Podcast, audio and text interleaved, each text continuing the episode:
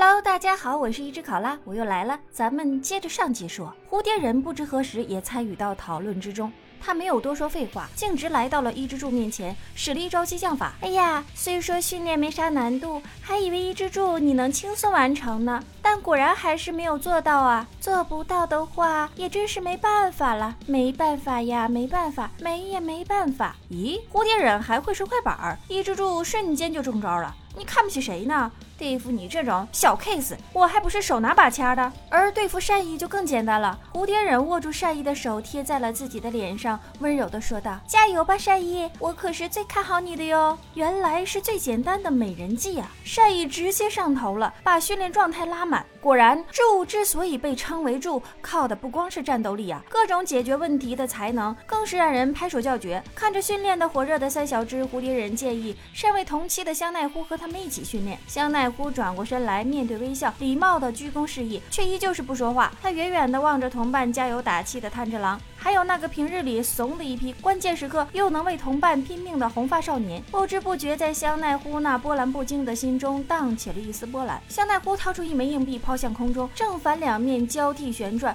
可能抛下来的硬币并不能帮他做什么决定，只是在抛出的瞬间，心里便有了答案。很难想象，这个娇柔可爱却又面若冰霜的少女，是个从贫民窟里走出来的孩子。小时候的香奈乎，每日都会遭受到父母的虐待和毒打。那时候，除了饥饿、痛苦、悲伤、空虚。孤独，他再也没有其他的感觉了。直到有一天，香奈乎被父母卖掉，亲情的羁绊被彻底的撕裂。这个小小的女娃子，连感受到痛苦的能力也丧失了。在熙熙攘攘的镇子上，女孩也被她的新主人一个秃头男用绳子捆住，像牲口一样在街头牵着走。就在此时，一个温柔的声音喝住了二人。说话的正是蝴蝶忍和他的姐姐香奈惠。姐姐对女孩心生怜爱，亲切地上前询问她的名字。然而这个女孩连名字都没有。光头男不耐烦地想推开姐姐继续赶路，却被蝴蝶忍一掌拍开。你的脏手不要碰我的姐姐！光头男表示这个女孩是属于我的，想要跟她说话就付钱。看见姐姐一脸不舍的神情，蝴蝶忍没有过多的犹豫。只见他突然从怀中撇出一大把的钞票，各种纸币硬币在漫天的飞舞。这个举动惊呆了所有的路人。蝴蝶人。姐妹趁机将香奈乎带走，光头男似乎要追赶。蝴蝶人却扭头提醒他：“这里人多风大，我看你还是先收好钱吧。”就这样，小小的香奈乎被姐妹二人带回了家，并在这里受到了无微不至的关怀。第一次有人帮着洗澡，第一次换上了干净漂亮的衣服，打扮过的香奈乎宛如一个小仙子，与之前判若两人。只不过她的问题是，如果不接受指令，便什么都不会做，哪怕他饿肚子了，也不会主动去找饭吃。蝴蝶忍认为这是一个十分严重的问题，姐姐却不以为意。她取出一枚硬币，告诉。香奈乎一个人的时候抛硬币做决定就好。蝴蝶人有些生气，他觉得姐姐不该拿这种事儿开玩笑。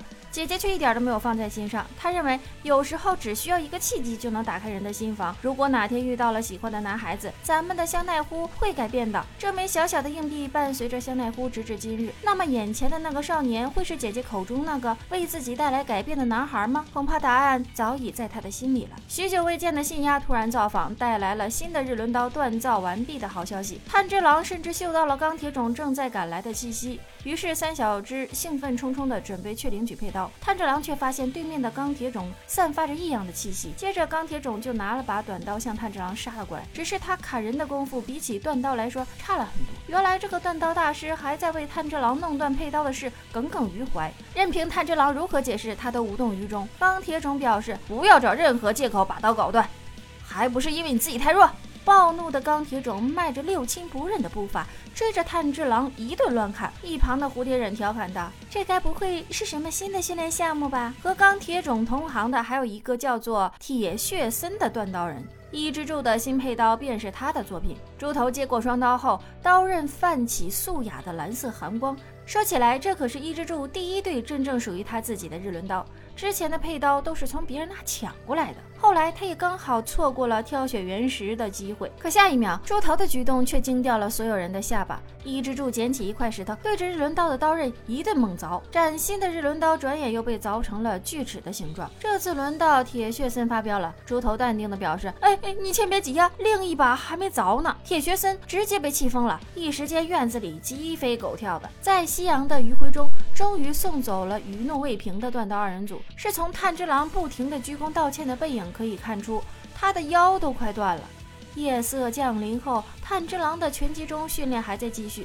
现在的炭治郎已经可以在熟睡时很好的保持拳击中呼吸了，与香奈乎的日常训练也完全不落下风。炭治郎清楚地感知到自己的身体机能的增强，一股旺盛的斗志油然而生。这不是在藏猫猫的游戏中，炭治郎成功地牵到了香奈乎的手，真是太不容易了。